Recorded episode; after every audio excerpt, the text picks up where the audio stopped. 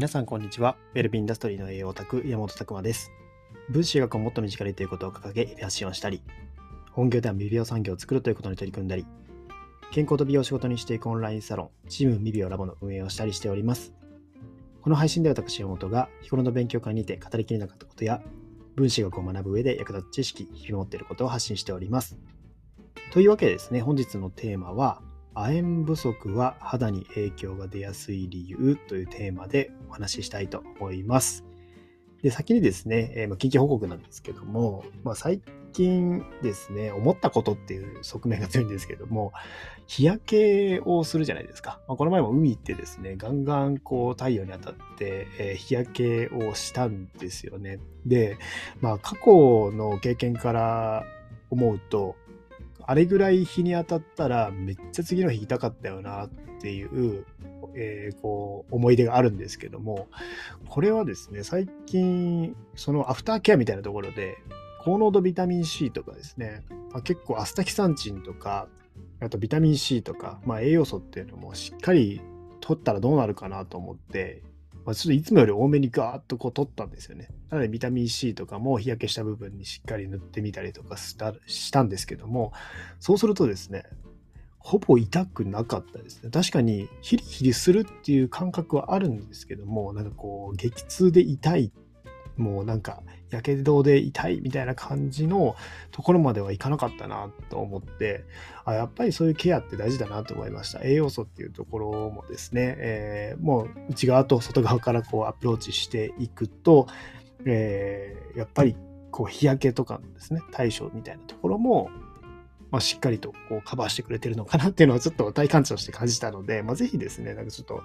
かなり海とか行っても日焼け思いっきりし,、えーしたという方はですね、そういうことも試していただければ面白いんじゃないかなと思います。えーちなみに僕は全く日焼け止めは塗ってなかったです。塗ってなかったんで、えー思いっきり焼けたはずなんですけども、ほぼほぼなんかこう、ダメージはなかったなっていうような感じ覚ですね。ぜひ同じようにですね、その試して、あの、カバーできたよっていう方がいらっしゃったらコメント欄でもいただけたら嬉しいなと思ってます。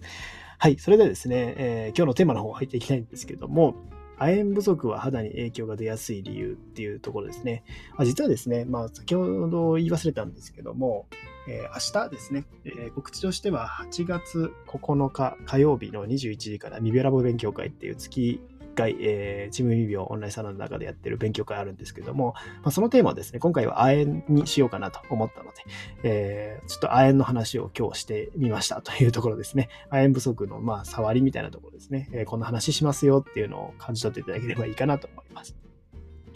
で、まあ、亜鉛不足は肌に影響が出やすい理由というところで、えーまあ、亜鉛ってですね、まあ、これよく言うんですよ。細胞分裂の早い場所に関わりますよっていうので、ざっくり言うんですけども、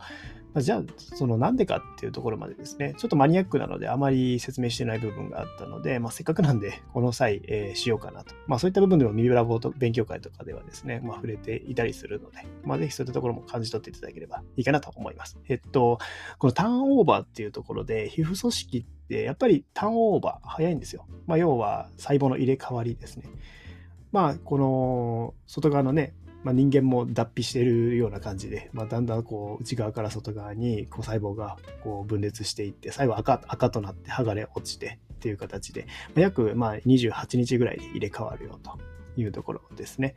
まあ、アトピーの方とかですね、まずこのターンオーバーがうまくできてない方が多いんですよ。結構炎症が起きたりとかして、まあ、この綺麗にターンオーバーが行われていなかったりもするっていうところで、まあアトピー性皮膚炎とかの方はやっぱり亜鉛不足の方っていうのも多かったりもするんですよね。まあこのターンオーバー、要は肌でそういったことがガタガタに起こってるってことは、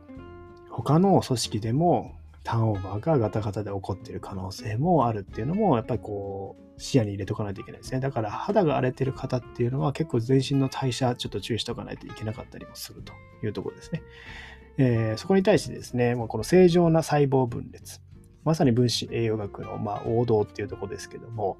まあ、細胞を分裂するとき、当然ですね、こうそれぞれの細胞に遺伝子、DNA があるので、そういったものをコピーしたりとか、そこから、えー RNA ってものが読み込んだりして、こう、ね、タンパク質と合成してみたいなところをどんどんしていって、まあ、違う細胞がもう一つ増えて、まあ、こういった形で成長していくわけですね。まあ、子供とかさらにそういったものは盛んなわけですよ。どんどんどんどん細胞分裂をしてて大きくなっていかないといけないので、まあ、子供の時も亜鉛めっちゃ重要ですよ。でもまあこういった形でもう常に人間は、まあ、死ぬまでですね、細胞分裂を繰り返しているようなものですので、その細胞分裂の時にまさにそのコピーをする DNA のそういった配列遺伝子の配列をコピーしてここからここの部分を読み込んで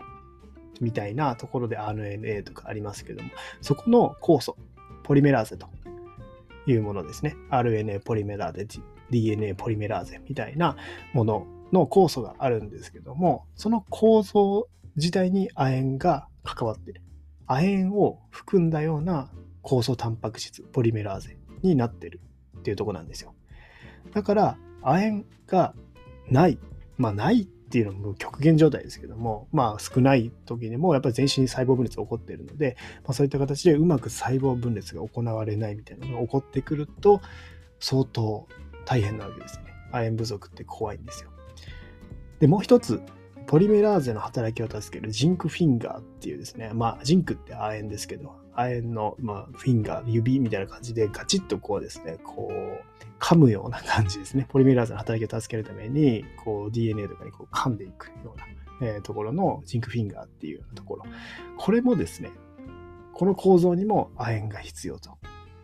いうようなところになっています。で、なので、まあ、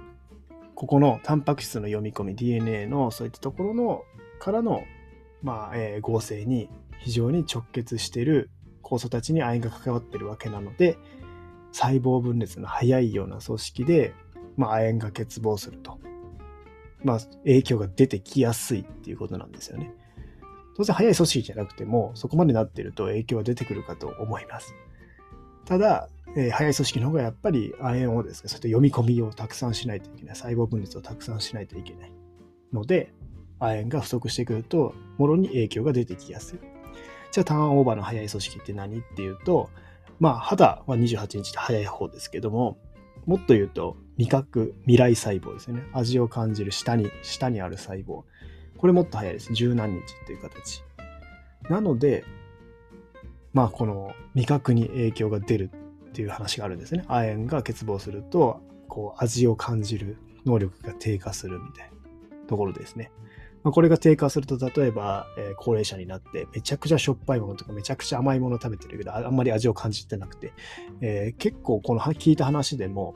そういった形で、まあ、ご家庭とかに行って、ちょっと食事のところ味見させてもらうと、もうむっちゃしょっぱみたいなところとかも、そうね、かえー、言ってる方からすると、たまに怒ったりするみたいですね。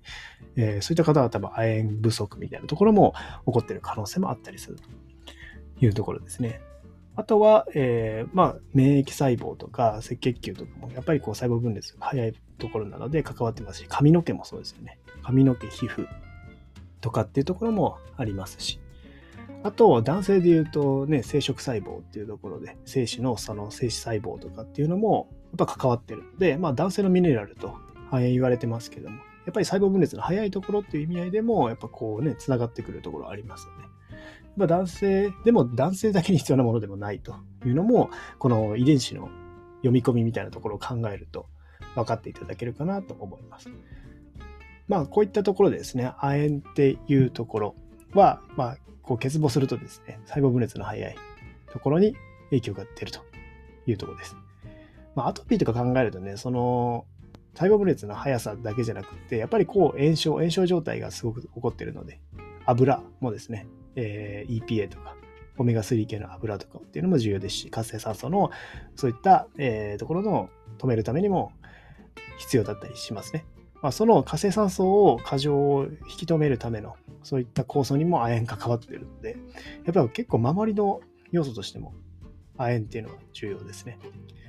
亜鉛と密接なのはビタミン A だったりもしますし、そのあたりはですね、明日のちょっと勉強会で詳しく触れていきたいと思います。まあ、非常にですね、この亜鉛っていうところは、まあ、皮膚にですね、亜鉛の全てのうち20%ぐらいあるって言われているぐらい、やっぱりこの皮膚、肌に影響が出やすいっていうところがあるので、そのあたりを押さえてもらえるといいんじゃないかなと思ってます。まあ、今日はですね、まあ、ちょっとシンプルに、えー、亜鉛のちょっと面白いポイントみたいな形で、えー、ご紹介しました、えー。続きはですね、もっと詳しくは、明日のリベラボ勉強会というところで日々やっておりますので、えー、こういったところ興味ある方はですね、明日ご参加いただければ嬉しいなと思っております。まあ、参加方法はですね、このオンラインサロンの、まあ、月額会費のメンバーになっていただければ、えー、月額3000円ぐらいですけども、そちらでもうこの毎月の勉強会もセットになっておりますので、まあ、そういったところからご検討いただければ嬉しいなと思っております。亜鉛で1時間ぐらい話しますので、非常にですね、なかなかない回かなと思います。えー、亜鉛ですね、えー、ちょっと極めたい方は来ていただけると嬉しいなと思っております。はい。それではですね、今日のテーマは、亜鉛不足は肌に影響が出やすい理由という、まあ、ちょっと触りのテーマでお伝えいたしました。皆さんの日々のインプット、アウトプットを応援しております。ウェルビーインダストリーの栄養オタク、山本拓馬でした。じゃあまたね